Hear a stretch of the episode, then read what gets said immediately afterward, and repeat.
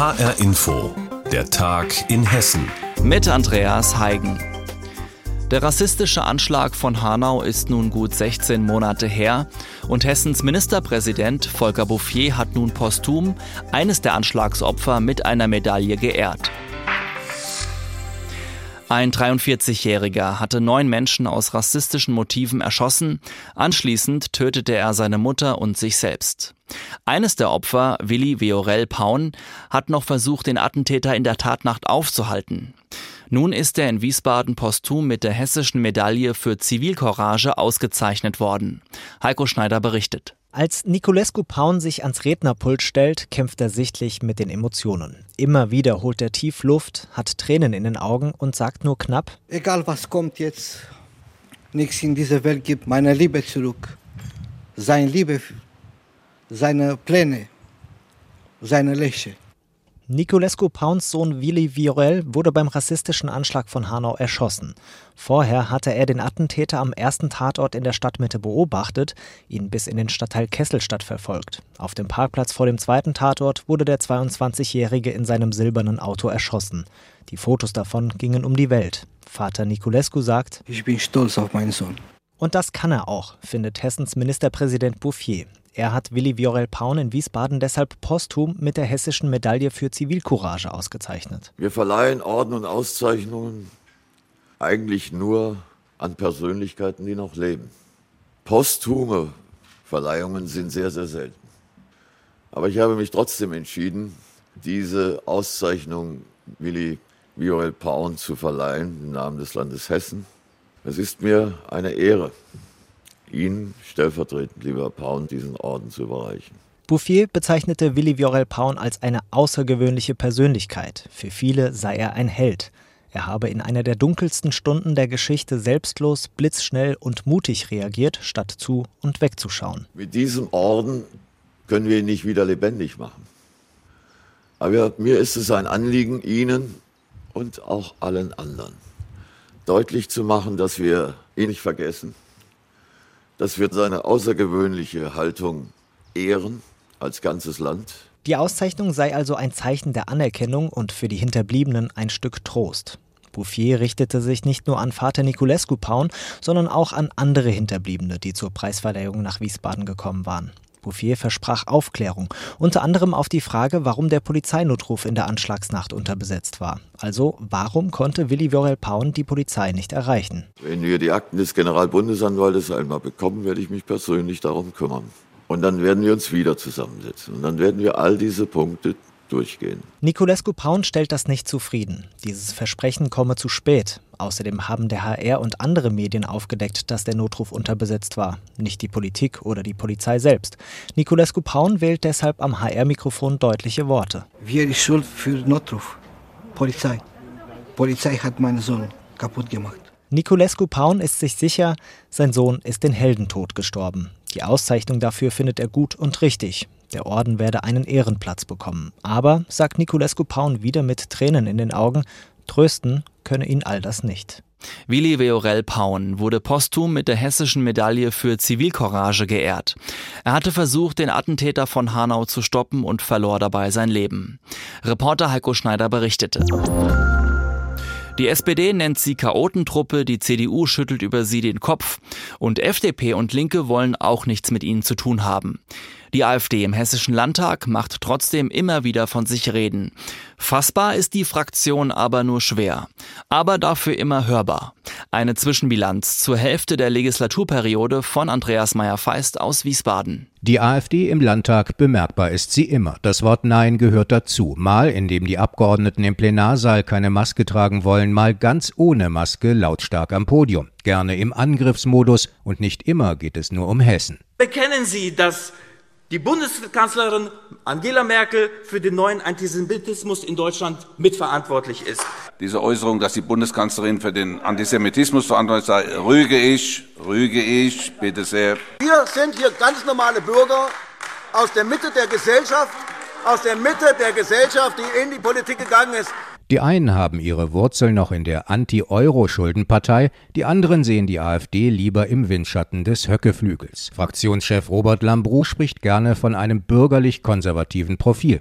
Der Landtagsabgeordnete Rolf Kahnt warnt dagegen vor rechtsextremen Entwicklungen. Es gibt eindeutig eine klare Machtverschiebung, und zwar im Hinblick auf den Flügel. Kahnt ist aus der AfD ausgetreten. Die Fraktion hatte ihn schon Monate vorher ausgeschlossen. Kahnt, 76 Jahre alt und früher als Gymnasiallehrer tätig, war schon seit 2013 AfD-Mitglied und sogar Alterspräsident des Landtags. Wenn jetzt die Mehrheit im Grunde genommen eigentlich doch entschieden hat, wohin die AfD gehen soll und will, dann denke ich schon, dann ist das schon wirklich ein Kritikpunkt, wo man sagen kann, will ich da eigentlich noch weitermachen? Parlamentarische Anfragen hat er viele gestellt, oft ohne Absprache, heißt es in der Fraktion.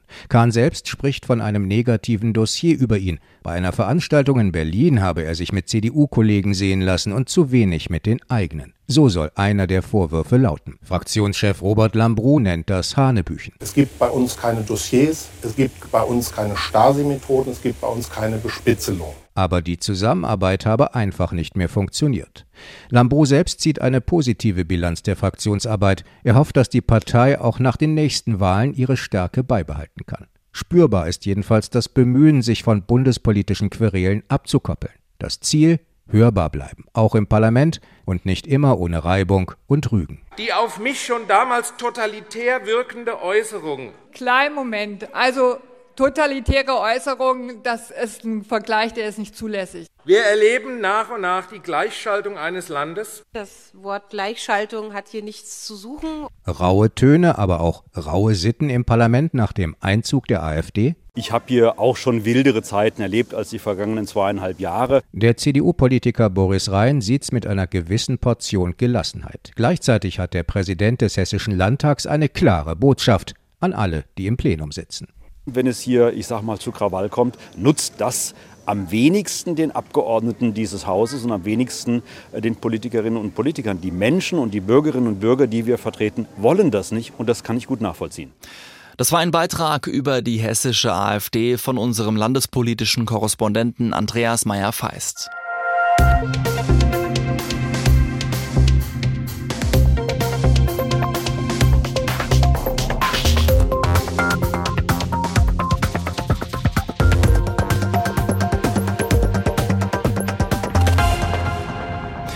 Schwierigkeiten gibt es im Straßenverkehr und zwar betrifft das die A66 auf der Höhe der Salzbachtalbrücke in Wiesbaden. Die ist voll gesperrt. Grund ist eine Gefahrensituation, wie es die Polizei Westhessen formuliert. Wir haben unsere Reporterin Andrea Bonhagen gebeten, mal an diese Stelle zu fahren und haben sie gefragt, was ist denn dort genau passiert? Da sind Betonteile runtergefallen von der Autobahn von der A66 auf die Mainzer Straße in Wiesbaden. Zum Glück ist niemand verletzt worden. Es heißt hier, der Hauptpfeiler habe sich um einen halben Meter gesenkt. Das ist erstmal nur ein Gerücht. Bauarbeiter sollen die Polizei alarmiert haben. Vor Ort hier ist im Moment nichts zu sehen. Wir werden nicht durchgelassen. Die Mainzer Straße ist gesperrt. Auch die A66 und der Bahnhof vor Ort sollen nach der Ursache geguckt werden. Ob das zum Beispiel Hitze war oder die Bauarbeiten, die zurzeit laufen, das ist noch unklar. Das klingt ja ziemlich heftig, was da passiert ist. Mit den Brücken in Wiesbaden ist es ja generell eher eine schwierige Sache. Beschreib doch mal, was es da für Probleme schon gegeben hat.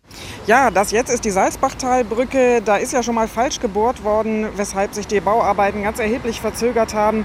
Klar, eine Autobahnbrücke bei laufendem Verkehr neu zu bauen, weil sie marode ist, das ist nicht so leicht. Aber es geht in Wiesbaden auch schon viel schief. Man denke nur an die Schiersteiner Brücke, die wegen eines schweren Bauunfalls lange gesperrt war. Jetzt leidet der Verkehr wieder erheblich. Im Süden von Wiesbaden geht nichts mehr sagt unsere Reporterin Andrea Bonhagen. Sie ist an der Salzbachtalbrücke in Wiesbaden und hat uns beschrieben, welche Probleme es dort momentan gibt. Die A66 musste voll gesperrt werden. Die meisten schauen ja momentan gebannt der Fußball-EM zu, aber es lohnt sich auch mal wieder Tennis zu gucken, gerade bei uns in Hessen, denn da beginnt am Sonntag ein Damenturnier der Extraklasse, und zwar die Bad Homburg Open. Und dort werden auch Stars auf dem Platz sein, zum Beispiel wie Angelique Kerber. Das Turnier findet zum ersten Mal statt und dient als Vorbereitung für das altehrwürdige Wimbledon-Turnier, das direkt nach den Bad Homburg Open beginnt.